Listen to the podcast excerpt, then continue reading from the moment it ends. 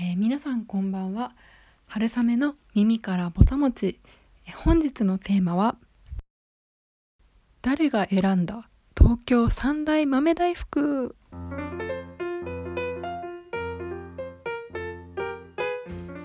皆さん東京には三大豆大福と称される美味しい美味しい豆大福があることをご存知でしょうか？ね世界三大美女。三大珍味とかこう誰が最初に言い始めたんだっていうねこう3つまでをこう選んだ一番最初に選んだもの勝ちみたいなところがあるかなと思うんですけどもうこの三大豆大福をノミネートされた方には文化勲章をお授けしたい。そんなぐらいに、えー、この三大豆大福のうちの一つ。群林堂さんの豆大福が私はとっても大好きなので今日はその豆大福のお話をしたいと思います。群林堂さんっていうのはあの五国寺にある和菓子屋さんでこうマンションの1階本当に一角がこう和菓子屋さんになっていて小さいカウンターが一つあるだけで表にこうのれんがかかっていてっていう本当に素朴なお店なんですけれど本当に意識してないとこう通り過ぎちゃうような本当にこの街に溶け込んだそんなお店です。でまああの五国寺っていうとあのかの有名な講談社さんとかもうあの出版社がたくさんある通りなんですね。あの音羽の辺り。かの文豪三島由紀夫だったり松本清張への手土産としても持っていかれたとも言われています。でまあここの豆大福、まあ、まず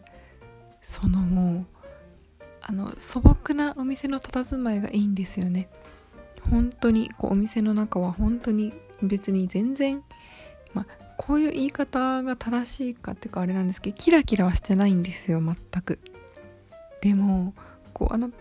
カに磨かれたショーケースの中たちにはもうかわいいかわいい豆大福とか豆餅とか羊羹がこう綺麗に整列してるんですよね。でそれをこう何個くださいって言うとおじいちゃんだったりあとはまあそのおかみさんとかがこう包んでくださってくださるんですけどショーケースの前に本当だったらなんか30分ぐらい経って眺めてたい気持ちなんですけど 私としてはいつも大人気で後ろにお客さんがいっぱい並んでるのであまりじっくり見ることは叶いませんがいつも可愛いって思いながら成立した和菓子たちを見つめています。でですねその包み紙がまた可愛いんですよ。赤色とオレンジ色を足してこう割ったようなこうレトロなこう赤色で朱色っていうんですかねレトロな本当に色でこうで文字もあの昔の広告みたいな可愛いレトロな文字で「群林堂」って書いてあって同じような書体でこう椿のイラストがこう何箇所か散っていてもうその放送紙からまずときめくじゃないですか。でそれがこうあの大福のサイズのやつで綺麗にこうプレゼントのように折りたたまれていてでこうそれを開けるとこうあのもうそこにいるんですよ。塩豆大福が。やっとやっと食べれますね。でも本当にもう私は人生で食べたまあもう大福ではもちろん和菓子の中で一番びっくりしたぐらいに美味しかった。そんな和菓子でした。外側はまずこうあのもち米からできてるこうもうあの牛皮とかでもなくてもうお餅っていうあのお餅にしか出せない独特のもちっとした感じでで本当にこうなんてお伝えしたらいいんだろうな。一口食べるともうそこの一口だけでもいっぱい豆が入ってるんですね。あのまるっとした赤えんどう豆がもうお餅にぎっちり入っててうんどこ食べても絶対に豆が当たるんですよ。でまたこれがもちっとしたお餅を噛むと中にしっかり甘いあんこが入っててであんこは粒あんなんですけどもう本当に粒がないぐらいにトロトロに煮込まれた粒あんっていう感じです。でもこしあんみたいなあの何でしょう滑らかっていうかさらっとした感じはなくて本当にこうお豆をしっかり感じるあんこなんですね。でまたこの何でしょう甘すぎないんですよ。しっかり甘いんですけど。だからこう外側の塩気とこういい感じにお互いにマッチするんですね。